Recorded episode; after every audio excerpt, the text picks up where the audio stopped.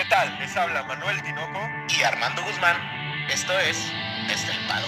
¡Comenzamos!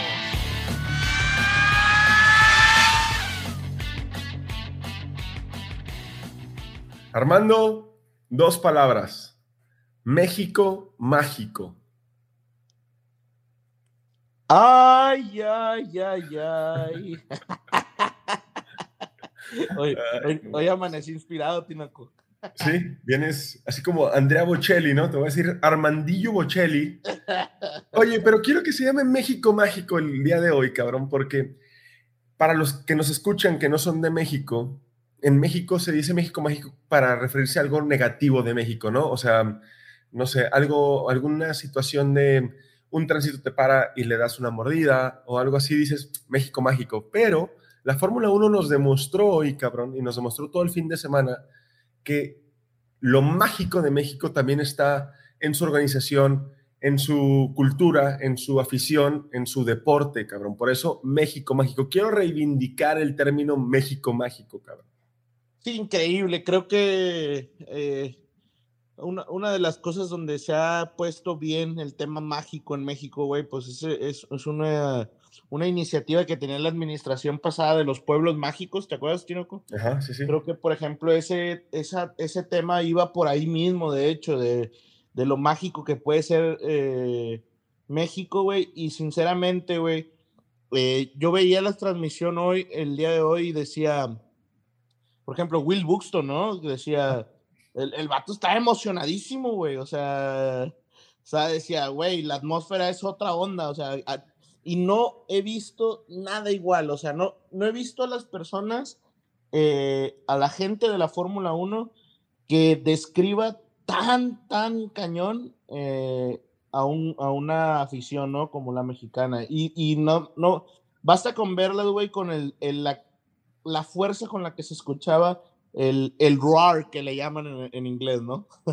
Sí, el del, el del Foro Sol, ¿no? El, el cómo gritaba el, el, público en el Foro Sol. Y así mágicamente y todo, les queremos dar a todos ustedes la bienvenida a su podcast favorito de Fórmula 1 desde el paddock, con el resumen del Gran Premio del lugar de donde somos Armando y yo, de donde nace desde el paddock, que es el Gran Premio de México, que nos demuestra México, Armando, que es, es mucho más que una carrera, ¿no? El Gran Premio de México es mucho más que una carrera creo que aparte ti no conoce, no sé, este, cómo lo veas tú, más allá de que, de que es, es, más que una carrera, creo que también demuestra el crecimiento del deporte en el país, ¿no? Y que el boom que, que, está teniendo la Fórmula 1. Sí, güey. claro, claro.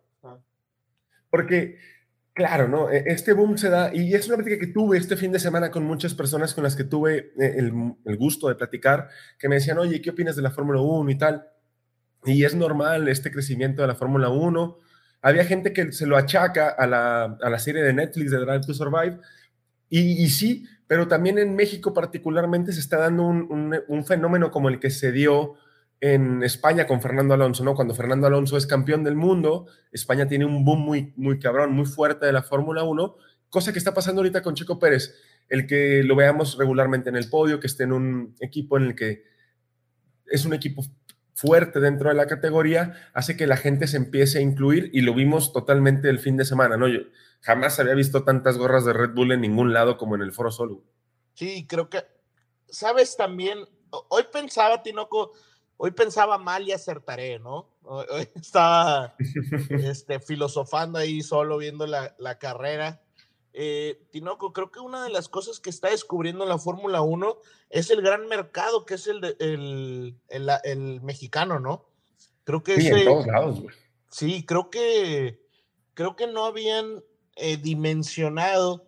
Mira, la realidad de nuestro país, güey, para los que nos escuchan, porque digo, hemos, hemos descubierto que nos escuchan también en otros países, Tinoco.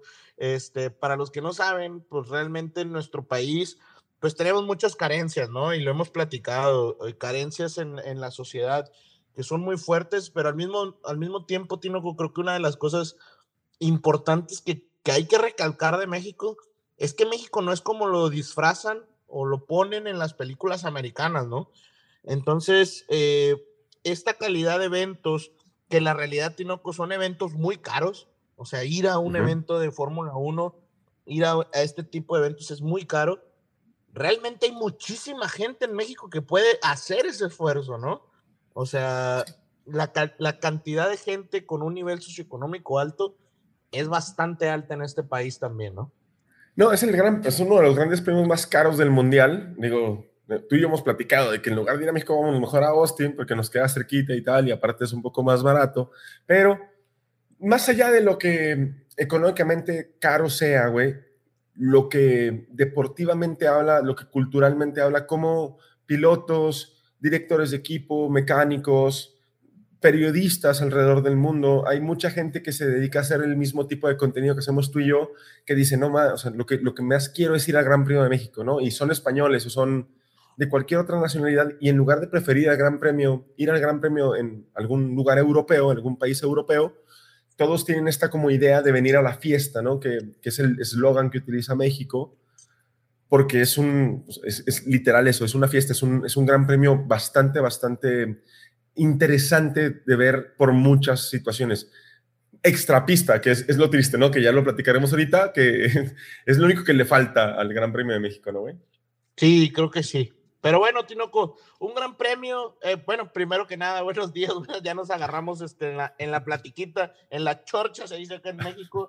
Este, buenos días, buenas tardes, buenas noches. Creo que un gran premio de México, Tinoco, que nos deja en claro lo que hemos venido diciendo eh, toda la temporada. Yo creo que desde la temporada pasada tú y yo hemos estado eh, recalque y recalque. De hecho, un, un amigo me decía por ahí, güey, tú eres más fan de Max Verstappen que de Checo. Y, y la realidad es que no, güey. O sea, el tema es, güey, que si nos ponemos a ver el, la calidad de manejo del ganador del día de hoy del Gran Premio de México, güey, Max Verstappen, güey, realmente, Tinoco, es un fuera de serie, ¿no, güey? No, lo, lo, que pasa hoy con Max Verstappen, que vamos ya a iniciar de, de lleno en el resumen, eh, creo, creo, que ya no podemos dimensionar lo que hace Max, porque como lo hace todo, como lo hace cada fin de semana, pues es normal que lo haga y por ahí perdemos la proporción o la dimensión de lo que está haciendo el día de hoy. La situación que pasa en el Gran Premio de México es que el Red Bull no estaba para ir tan bien como lo llevó Max, güey. Incluso por ahí también Checo, pero ya llegamos a Checo. Pero el Red Bull hoy no era el mejor monoplaza que había. El mejor seteo no lo tenía el Red Bull, güey. Lo tenía, que, sin lugar a dudas, Mercedes. Sí, güey. Creo que, creo que Hamilton se frotaba las manos, güey, ayer, después de la quali, güey. O sea. Sí, y tú también, cabrón. tu papá, Toto Wolf, güey. Pero, pero, lo que hace Max Verstappen, cómo lleva el monoplaza, cómo, cómo maneja y cómo toma ese tipo de, era, muy, era visualmente muy fácil de identificar lo complicado que estaba la pista. El autónomo hermano Rodríguez estaba muy complicado para muchos monoplazas, entre ellos el Red Bull. Y era muy fácil, visualmente era sencillo ver lo, lo complicado que era, sobre todo en, la, en el sector 2, ¿no? En el sector de las heces, cómo se peleaban como en el monoplaza. Y, y sobreponerte a eso, el que se sobrepusiera a eso, Max Verstappen te habla que aunque el tipo ya es un campeón del mundo, está queriendo hacer lo más que pueda con lo que tenga, güey. Y, y, hoy, hoy, este, Max Verstappen rompe el récord de más eh, carreras ganadas en una sola temporada, ¿no? Tiene supera por ahí las 13 victorias de Michael Schumacher en el 2004.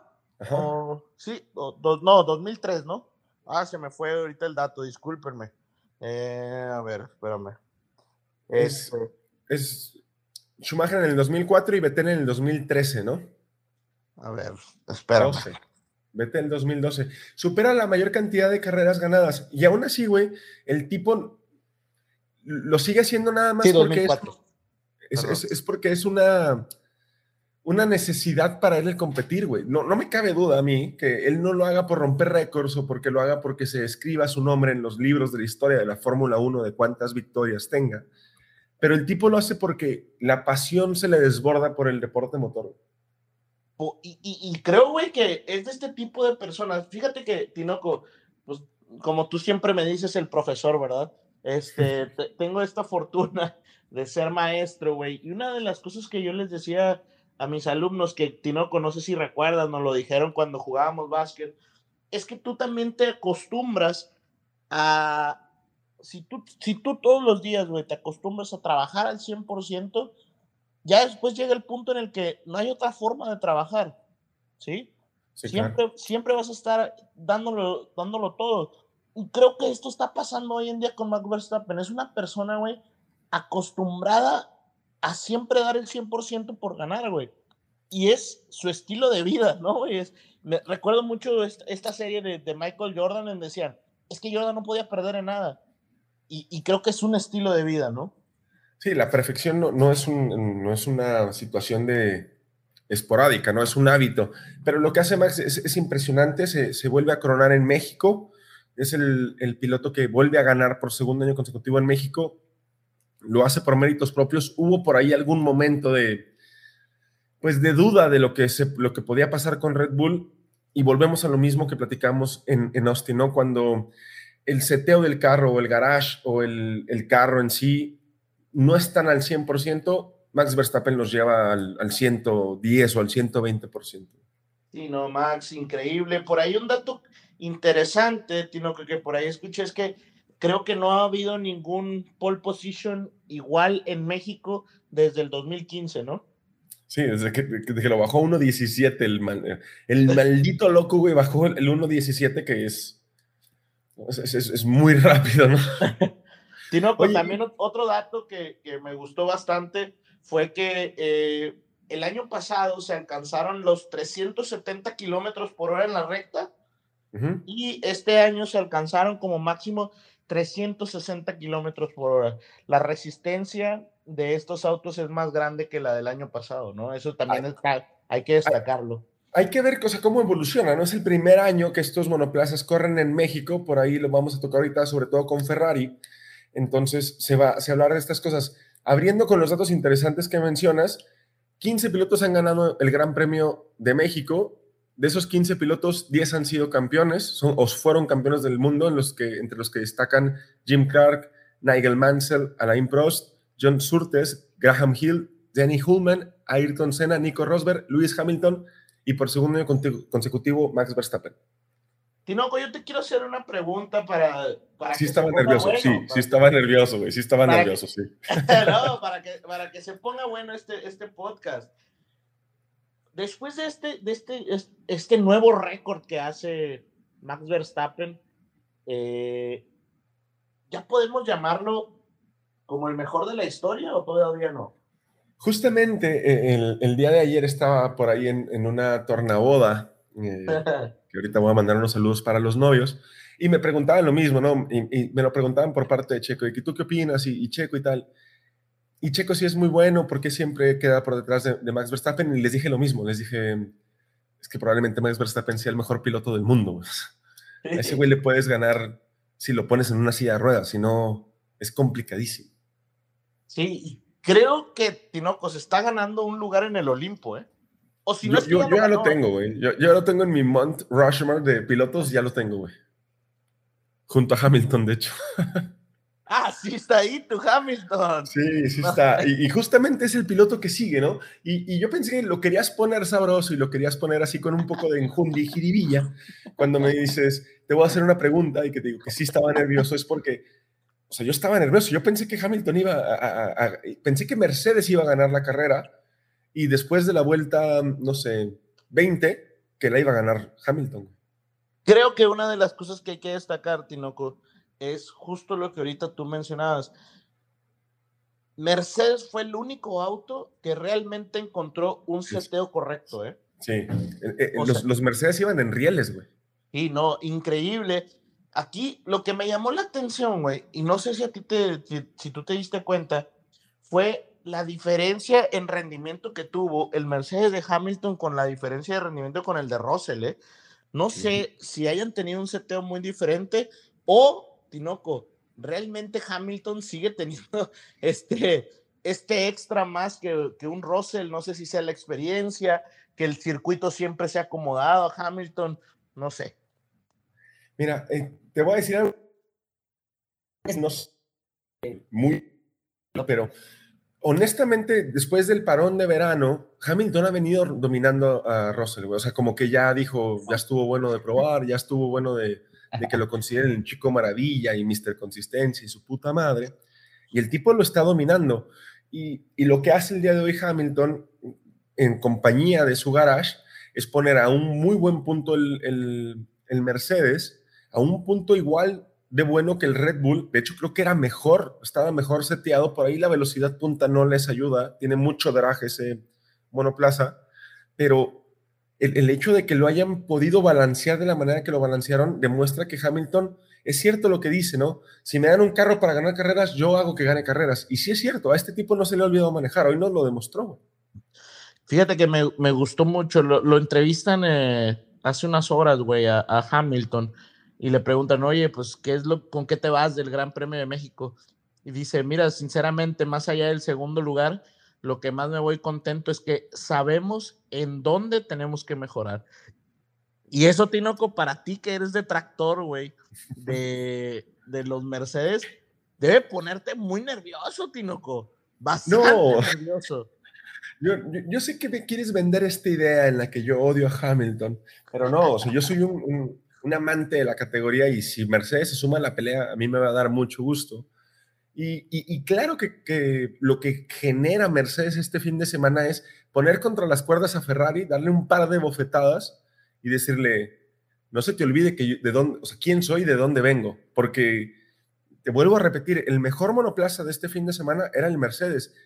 Y si Hamilton no se subió al primer lugar del podio es porque Max Verstappen sencillamente es imbatible, pero estaba para llegar ahí y el hecho de que haya estado ahí, que tenga buen rendimiento, que haya dominado totalmente a, a Russell por ahí en la clasificación, no, pero en, en, en, la carrera, en ritmo de carrera, estoy aquí viendo sus, uh -huh. sus métricas de tiempo por vuelta y en todas las vueltas Hamilton le tumbaba una décima, dos décimas por vuelta. Se, se, se, se mantuvo en un rango cercano a Max Verstappen sí, sí, toda sí. la carrera, nunca se le despegó realmente hasta el no. final, güey. No, no, la verdad, güey, es que si nos vamos a, a, a, poder decir algo de los dos, pues otra vez perfección de los, de, de los dos campeones del mundo, ¿no, güey? O sea, realmente una perfección increíble. Y Tinoco, eso, eso me deja otra pregunta que hacerte.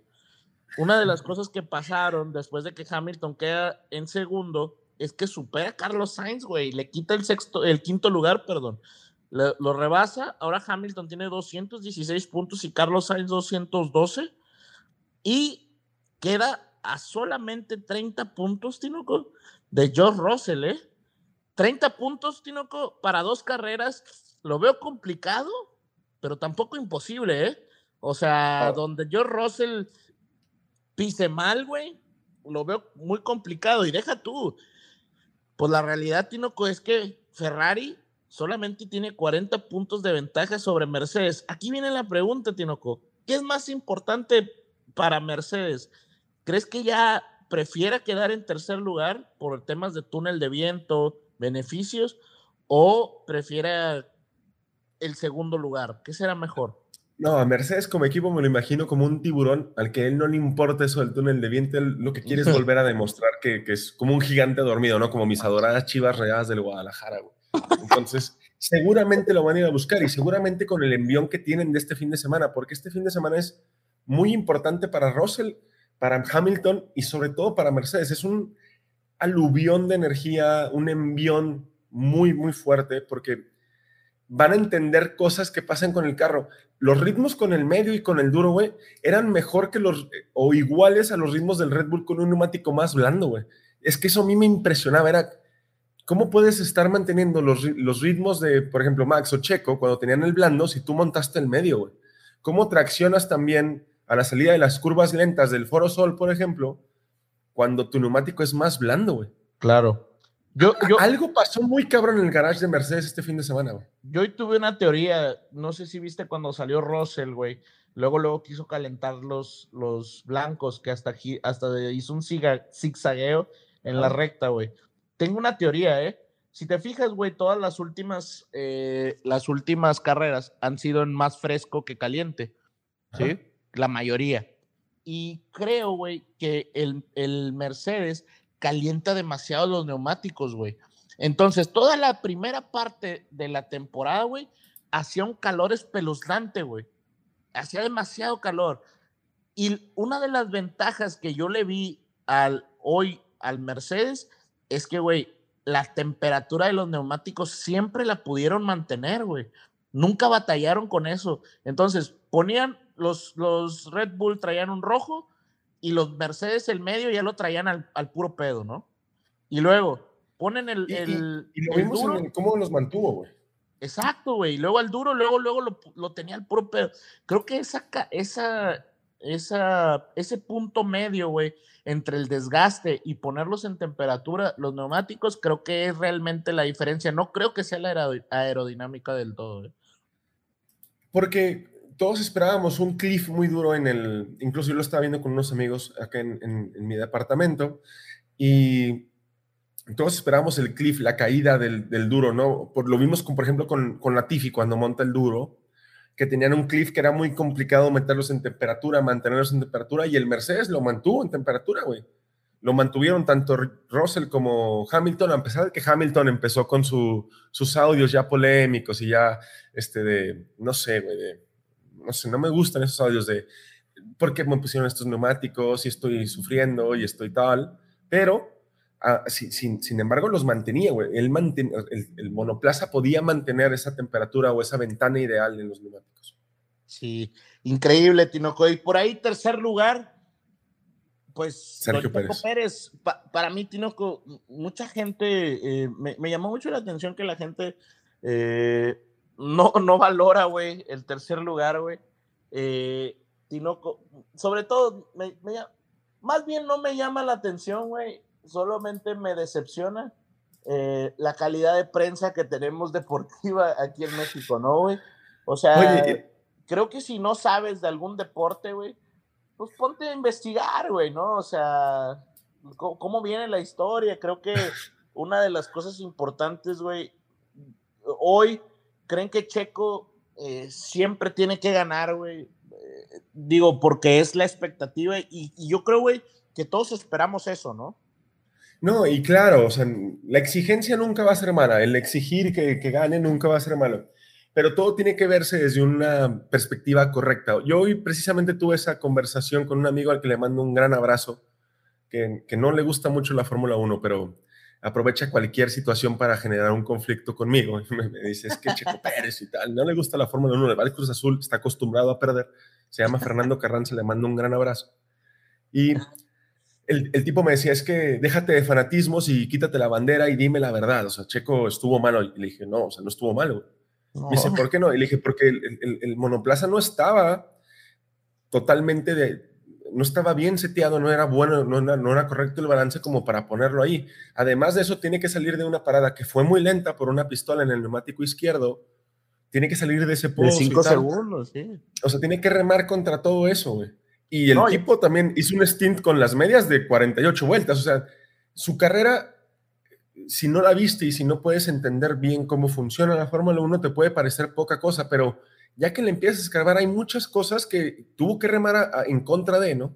Desde, fíjate, güey, que yo no tuve la, ya ves, tuve unos compromisos el, en, la, en la quali y tuve que, tuve que, me tuve que desconectar durante un rato para no ver qué había pasado, güey. Y después ya viéndolo, eh, después vi por ahí, eh, mencionaba Checo que tuvo un problema eléctrico, güey, y Ajá, un problema con el, con el DRS, güey. Con el DRS, exacto. Y aún así, güey, estuvo muy cerca, güey.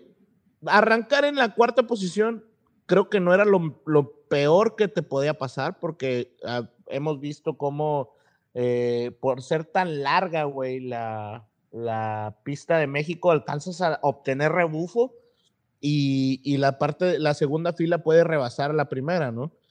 Pero, güey, hoy, hoy hace un rebase increíble en la primera, en la primera vuelta y creo, güey, que eh, era imposible obtener más, güey. O sea, creo que obtuvo justo lo que podía lograr y la realidad, Tinoco, es que Hamilton y Verstappen estaban insaciables. Güey. No, y, y, el Red Bull no estaba, y la parada también hubo un problema eléctrico. Cosas que están en contra. Y nada más centrarte en que quedó en tercer lugar a tantos segundos de su compañero, pues eh, no es de ver de forma objetiva la, la, carrera, ¿no?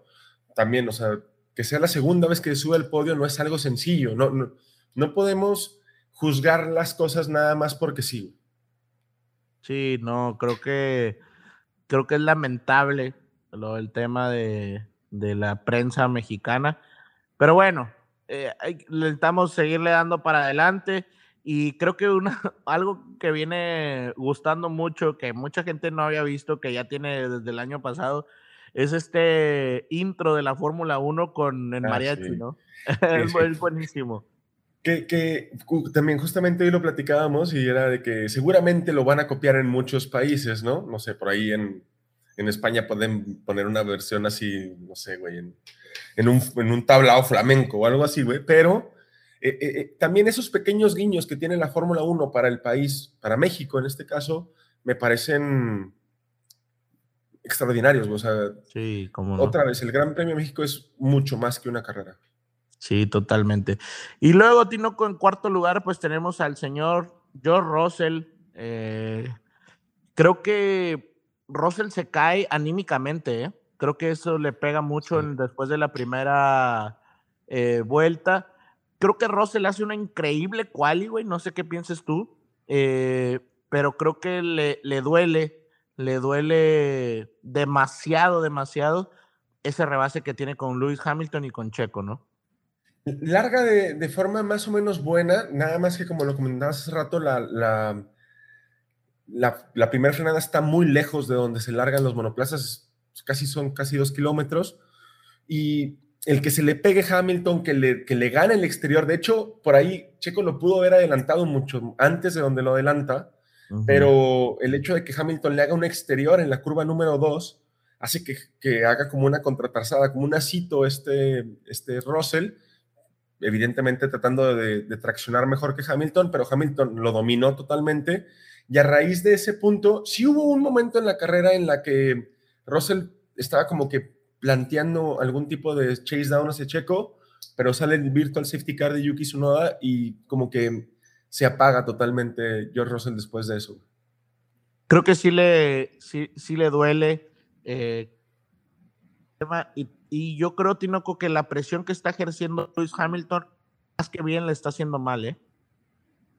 Yo, totalmente. Es que, es que empezamos con un George Russell en, en el Mundial, en el principio del Mundial, en el que se veía que como, como que dominaba, como que era esta situación que ponía contra las cuerdas a Hamilton. Y como te comenté hace rato que hablamos de Hamilton, cuando después del parón de verano, la realidad es que George Russell está siendo totalmente dominado por, por Hamilton y no sé, güey, no sé si eso le vaya a resultar para mejor o para peor. Yo me quiero imaginar que para mejor, pero no sabría decirte porque cuando se han encontrado en pista, y vámonos a la de hoy y a la del fin de semana pasado, George Russell ha, cometido errores o ha salido perdiendo, una de dos, pero no hemos visto ya ese, ese te voy a ganar en pista, siempre es ir por detrás de Hamilton. Sí, lamentablemente, o, sea, aparte, Tinoco, creo que no, y, a ver, yo creo que no, no es que esté haciendo malas carreras, güey. No. O sea, creo que está haciendo muy buenas carreras. El tema es, Lewis Hamilton está haciendo extraordinarias carreras, ¿no, güey? Ahora, ¿hasta, hasta dónde, hasta dónde, eh, hasta dónde entonces crees que estén desarrollando para Luis o realmente sea un tema, pues ahora sí que pilotaje, ¿no? Y, también de experiencia y también de comodidad dentro del equipo y también de conocimiento del monoplaza. No, no podemos esperar que George Russell pueda tener un desempeño mayor al de Hamilton cuando el Hamilton lleva 10 años dentro de la escudería, no 8 años dentro de la escudería. Es, normal que va a tener ese dominio. Lo que sí, lo que sí podría ser eh, por ahí un poquito más de, destacar es el hecho de que Russell ha tenido una debacle, o bueno, se ha hecho más evidente esa debacle a raíz de que Hamilton se puso en una situación de, pues de dominio dentro de la escudería. Sin embargo, la clasificación que hace George Russell es fenomenal, güey. O sea, es, el tipo a una vuelta es como Leclerc. Pues, sí, totalmente. muy rápido. Son rapidísimos. Muy bien, Tinoco. ¿Y por ahí el quinto lugar? Nos vamos con Carlos Sainz, que, que podemos hablar de Carlos y de, de, Charles Leclerc al mismo Yo creo tiempo. que podemos hablar en conjunto, ¿no? Sí, sí, estuvieron, estuvo complicadísimo la Ferrari o Ferrari en general durante todo el fin de semana, algo que, que no veíamos, o sea, genuinamente Ferrari estaba complicado, genuinamente los dos sujetos que son excelentes pilotos se estaban peleando con ese Ferrari. Parte, era increíble, Tinoco. Por ejemplo, los rebases que le hizo eh, Checo a los Ferrari, parecía que estaban parados, güey. O sea, sí. increíble el tema de Ferrari. De hecho, por ahí de la vuelta, si no mal recuerdo, 15 o 16, la ventaja ya era de alrededor de, de 10 segundos, ¿no, güey? O sea, era era muchísimo, güey, para el nivel que han demostrado Ferrari durante toda la temporada, güey. Y para el monoplaza que tienen, es algo de lo que platicábamos al inicio. Yo creo que eh, esta situación en la junta previa que platicábamos, que decías, algo tienen que hacer con las curvas de baja velocidad del Foro Sol, yo creo que esta nueva generación de monoplazas, como que los equipos tenían muchos datos o mucha información de todos los años pasados, pero vi al autódromo Hermanos Rodríguez muy complicado para todos los carros que no se llamaran Mercedes, ¿no? Todos, todos los carros que no fueran Mercedes estaban complicados con el seteo, pero el drag que tenían los Ferrari, el desgaste, la inconsistencia en los tiempos, entrando a las heces, parecía que se iban, se iban de cola 10 de cada 10, 10 de cada 10 veces. Ha de no. haber sido un trago total y completamente amargo para Ferrari. Aquí lo raro, o, o lo que a mí me llama mucho la atención, es que eh, si nos regresamos, por ejemplo, el año pasado, güey, el año pasado eh, los Mercedes tenían una velocidad punta increíble, ¿te acuerdas?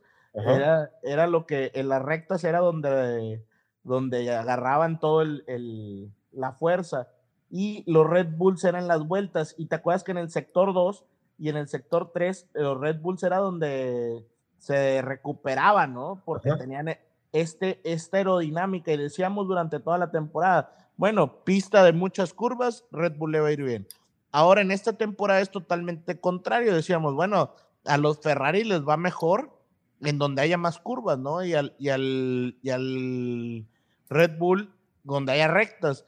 Pero Tinoco, el Ferrari realmente en el sector 2 y 3 era donde más problemas tenía. Entonces, va en contra de todo lo que han hecho durante toda la temporada. No sé si haya sido los alerones, algo cambiaron en el piso. Busqué ahorita si había algún, este, alguna declaración de cambios de, piso, de alguna prueba, algún paquete. Nada, Tinoco, nada, nada, nada. Muy raro.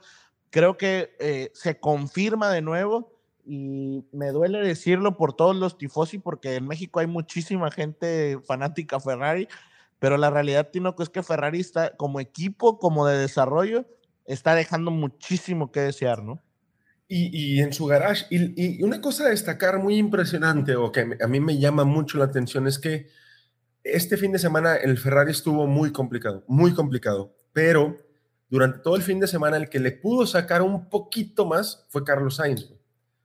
Si yo fuera Charles Leclerc me sentiría algo nervioso, no nervioso, algo intranquilo, güey, porque cuando las cosas no van, el que responde es Carlos Sainz, no soy yo. De hecho, por ahí clasifiquen en lugar séptimo, se le mete botas sí, por delante. Sí, sí. Y, y, y, o sea, como cuando el carro no está, ¿quién es el que lo saca? Carlos Sainz. Eso también empieza a dejar referencias de quién tiene que ser, ahora sí, el referente dentro de la escudería.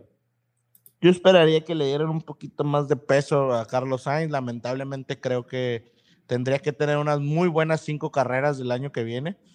Eh, pero pues bueno, y Tino con la sorpresa, el séptimo lugar, con todo y penalización, sí. con todo y penalización, creo que la mejor carrera que le he visto, güey, desde que estaba en Red Bull, ¿eh? O desde que gana el podio, güey, en, en Monza sí. el año pasado, porque el tipo pelea, o sea, batalla por ese séptimo lugar, en contraposición con Lando Norris, se queda en noveno, larga bien, pero clasifica muy mal, güey este Daniel Ricciardo clasifica en el lugar número 11, sale en la Q2, pero durante toda la carrera fue construyendo esta séptima posición. Tiene sí. un encontronazo con Yuki Tsunoda que yo creo que era culpa de Yuki Tsunoda, pero ya llegaremos a ese punto. Y los 10 segundos que le pusieron que volvemos a esta situación de la FIA que las esas. Y pues se mete en un séptimo lugar trabajado, peleado, que ayuda a McLaren de forma enorme. Sí, totalmente. Ahora, cabe destacar que la realidad es que ese séptimo lugar debiese ser de Fernando Alonso, güey, ¿eh? aunque todo el mundo se va a sorprender de mi comentario, porque nunca lo defiendo, pero ese séptimo lugar era de Fernando Alonso, Tinoco. Sí, pero bueno, hay que cruzar la meta, ¿no? Ah, pero bueno, bueno, está bien. Pero bueno, yo, a mí sí me gustaría meterme, Tinoco, al tema de ese encontronazo que tiene con Yuki Tsunoda. Creo que Yuki venía haciendo una muy buena carrera, güey, también. eh, Todavía le faltaba, si no mal recuerdo, hacer una parada. Creo que le, faltaba hacer una parada, pero creo que venía haciendo una muy buena carrera. Lo de Ricciardo, para mí sí es culpa de Ricciardo totalmente, güey.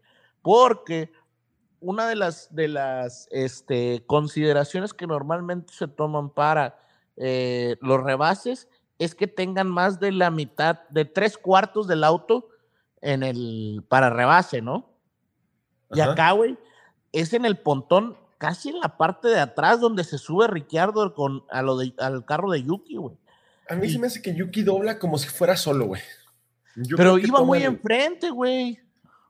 A mí se me hace que la toma como si fuera solo. Tienes que dejarle espacio, güey. No le dejó nada de espacio a Ricciardo, güey. Digo, también Ricciardo entró un poquito pasado, pero es de apreciación, ¿no? Pues bueno, y creo, creo que la. Yo aquí voy a defender a la FIA, yo creo que hace bien, güey. Yo creo que los 10 segundos es un peso importante porque se estaban jugando el séptimo lugar, güey. O sea, se estaban jugando ahí, la, o sea, al final, y, luego aparte, tiene que abandonar Yuki Tsunoda. Yo creo que es lo que siempre exigimos, ¿no? Que la consecuencia sea de acuerdo a lo que hiciste, ¿no? Y creo que le, pues. le, arruina la carrera al otro, al otro piloto. Y lo increíble acá, güey, es el ritmo que tiene Ricciardo después cuando pone los soft, güey. Ricciardo, güey, estaba girando más rápido que la punta, güey. De hecho, por ahí casi nos hace la buena, güey, porque Hamilton batalló muchísimo, güey, para alcanzarlo, ¿no? Sí, se, pone a girar muy duro cuando, cuando hace el cambio de neumáticos, empieza a girar en, en, cosas muy bajas, no se estaba girando, montando los blandos en 1.22 bajos, 1.22.022, de hecho en la vuelta de salida, y se mantiene en ese mismo, en ese mismo ritmo. Por ahí tiene sí variaciones, que, es algo raro que tiene el McLaren, que tiene mucha variación en su ritmo, pero las cinco o seis vueltas cuando arranca el stint son, formidables, son muy rápidas. Honestamente, digo, también va más descargado y tal, pero fueron muy rápidas. Sí, volaba totalmente. Y bueno, después de esta sorpresa de Daniel Ricciardo, esta otra sorpresa que creo que desapareció después de la mitad de la temporada, Esteban Ocon, ¿no? Esteban Ocon que por ahí empieza a, generar una situación interesante dentro del PIN. Volvemos a ver lo mismo de Ocon, un piloto difícil de pasar en pista, un piloto muy, muy duro de tragar, pero que al final del día te entrega resultados en una situación que está complicada ahorita el Mundial en, en cuanto al PIN y McLaren está muy cerrado. Y cuando Fernando tiene tan mala suerte, qué bueno que Ocon pueda generar este tipo de resultados. Fíjate que me molesta un poco, Tinoco, porque hoy suma eh, cuatro puntos Ocon eh, y queda el Mundial, eh, perdón, el Mundial. En los puntos para el Mundial queda 81-72, o, queda Ocon sobre, sobre Alonso. Pero Tinoco, la realidad es que Ocon debió haber sumado dos puntos y Fernando Alonso seis puntos y estaría más cerca Fernando Alonso de poderse llevar ese, ese, ese lugar que tiene Ocon dentro de la clasificación. Creo que ahí le juega chueco eh, al PIN, no sé cómo lo veas tú. Sí, totalmente. Y es una situación que podemos hablar junto con Ocon de Fernando Alonso, porque este, este, lo que pasa con, con el Alpine es algo muy extraño. A Fernando Alonso creo que se le rompe la, caja de cambios, ¿no? Algo, algo así. Y la inconsistencia o la poca fiabilidad que ha estado teniendo Fernando Alonso es, es de destacar. Si yo fuera español, güey, estaría seguro que hay algo, algún chanchullo detrás de, lo que pasa con el Alpine de Fernando Alonso. No, y puede ser de cualquier lugar del planeta, excepto francés, y vas a, vas a pensar mal, güey, de, de Alpine ahorita, güey. Sí, no, güey, creo que eh, aparte Fernando Alonso, güey, no ha sido, Eh, creo que el, el, mejor eh, empleado para salir de, de, Alpino ha estado bastante crítico de, de la escudería. Y pues lamentable, güey, porque la realidad es que estos dos últimos grandes premios que nos quedan le van a hacer la vida imposible seguramente, ¿no? Detrás de, de Esteban Ocon está Lando Norris, que ya tocamos un poquito el tema con él, pero vamos a dar una repasadita rápida.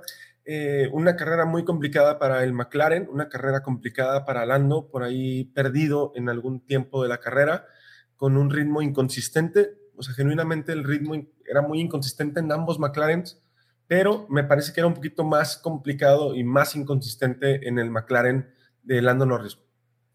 Fíjate, eh, temas de, de McLaren, güey. Creo que el McLaren, güey, de, de mitad de temporada para acá también ha tenido un debacle bastante fuerte.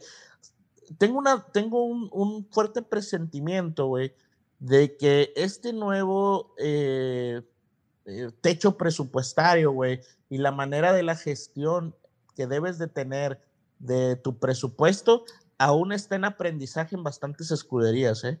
Y una de ellas creo que es McLaren, porque si te acuerdas, para el tercero o cuarto Gran Premio, güey, ya tenían un fuerte desarrollo del monoplaza y que estaba, le iba bien a Norris, güey, estaba peleando por ahí, ¿no? Pero creo que después de mitad de temporada no, no han traído nada nuevo, ¿no?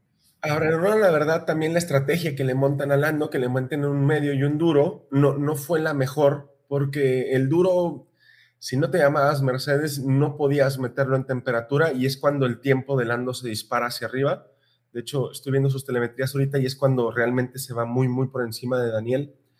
Y, ahí por ahí también le falló un poco. Creo que McLaren puede evolucionar este monoplaza y creo que Lando Norris va a volver a tener que ser un referente dentro de los pilotos, pero actualmente creo que se quiere que se acabe el, el mundial ya y que queden por delante del Alpine para poder generar más dinero y hacer algo con ese monoplaza. Por ahí se va a topar con pared, se me hace la próxima temporada. Pero ese es otro tema, Tinoco. Décimo lugar, Botas. Creo que el mejor fin de semana de toda la temporada para Botas, ¿no?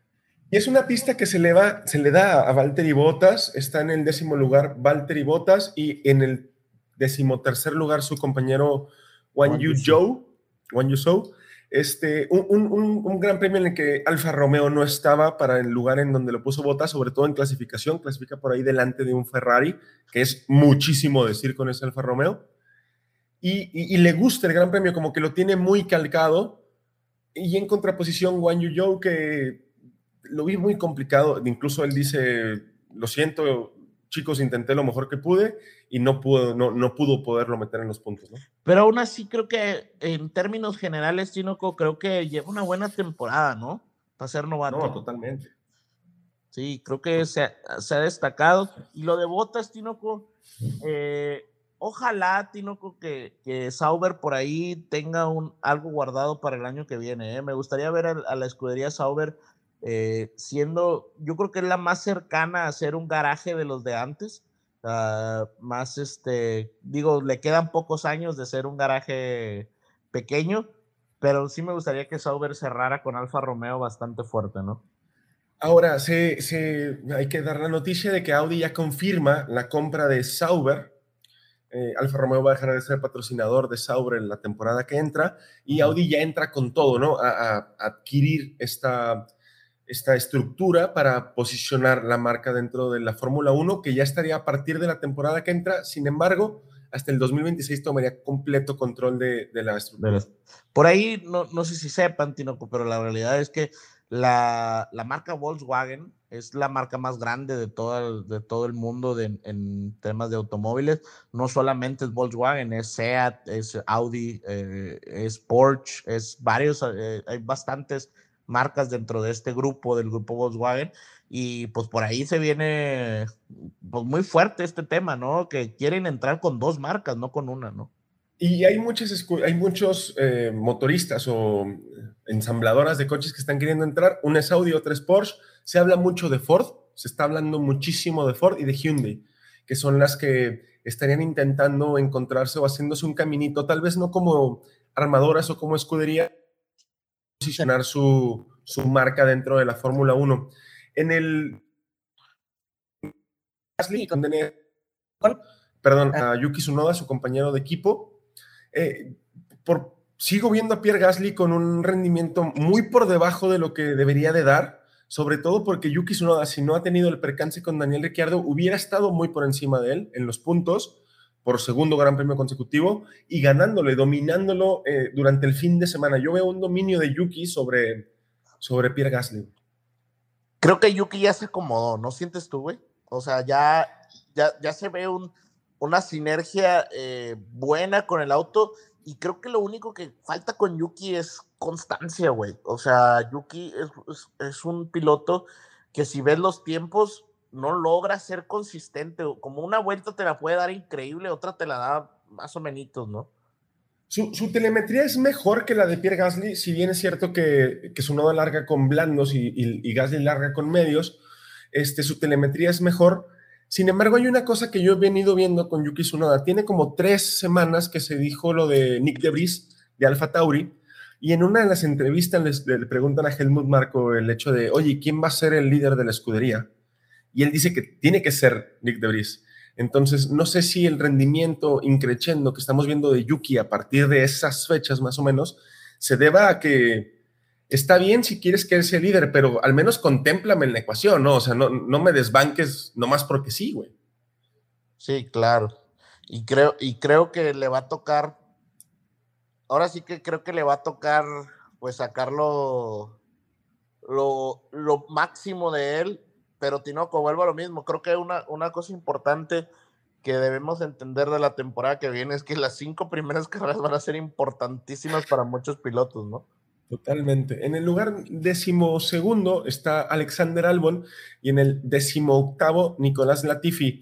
Albon vuelve a posicionar el Williams en un lugar en el que el Williams no podía entrar. Lo vimos sobre todo en la clasificación, cómo estaba de complicado para pilotear ese, ese Williams. Y Albon sigue siendo algo bueno, que es metiendo o, sacándole algo más a ese Williams. Y no sé si el lugar de Albon realmente esté dentro de Williams, ¿eh? salvo su pelo de color amarillo, que no me gusta para nada. Creo que, que, está sacando, que está demostrando que puede estar en una escudería un poquito más elevada que Williams. Sí, totalmente.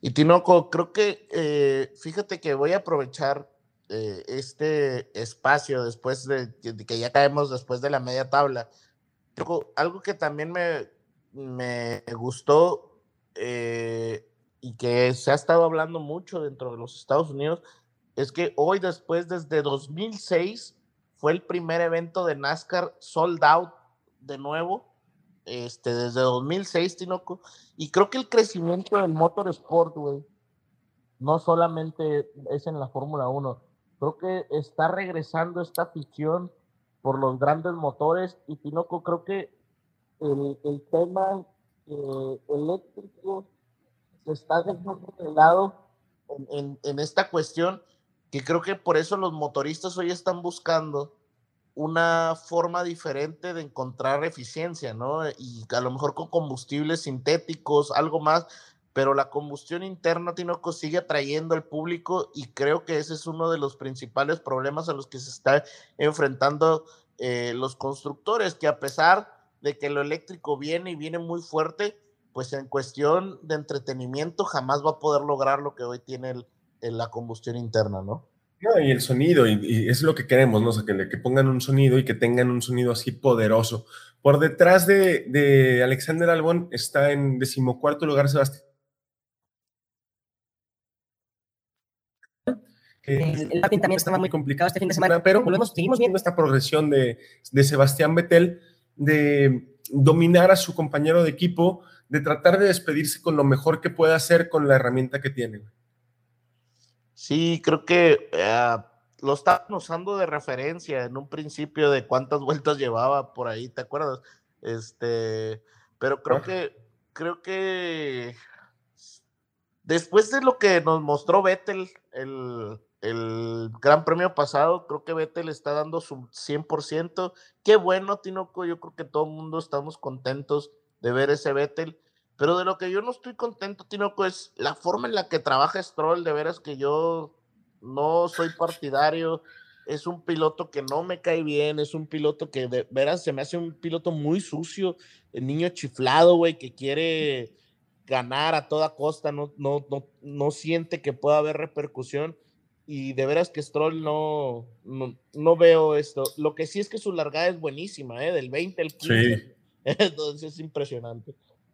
Y, tiene un, un, par de grandes premios, este, largando muy bien, ¿eh? Tiene un par de, grandes premios largando muy bien. Hoy vuelve a largar de forma muy buena, pero si no puedes tener el ritmo o la constancia, porque el, ritmo del Alfa Romeo, pues no, no, no es el, el ideal eh, perdón, el de Aston Martin no es el mejor, pero si tienes una constancia, puedes calcar vueltas y tal, podrías subir un poquito más, pero fuera de la largada, lo de Lance no hay nada que destacar, salvo lo que ya comentabas que, que es un poco, pues, sucio, ¿no?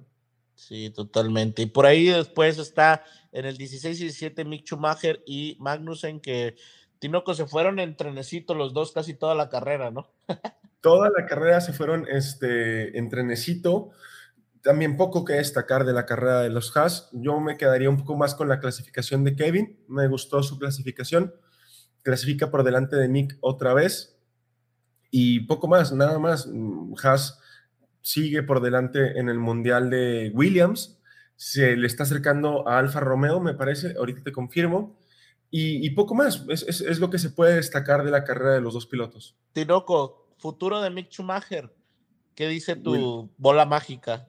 Haas, se queda en Haas un año más y luego se va para Audi. Alemán con alemán. Me, gusta, ¿eh? Me gusta que se vaya Audi. alemán con alemán, claro, seguramente hay algo por ahí detrás de...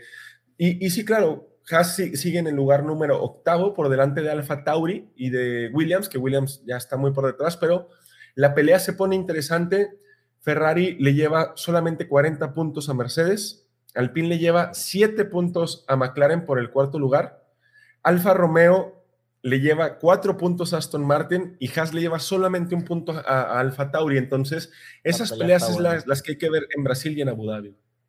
Se vienen buenas carreras, Tinoco. Eres, eres bastante grosero, güey.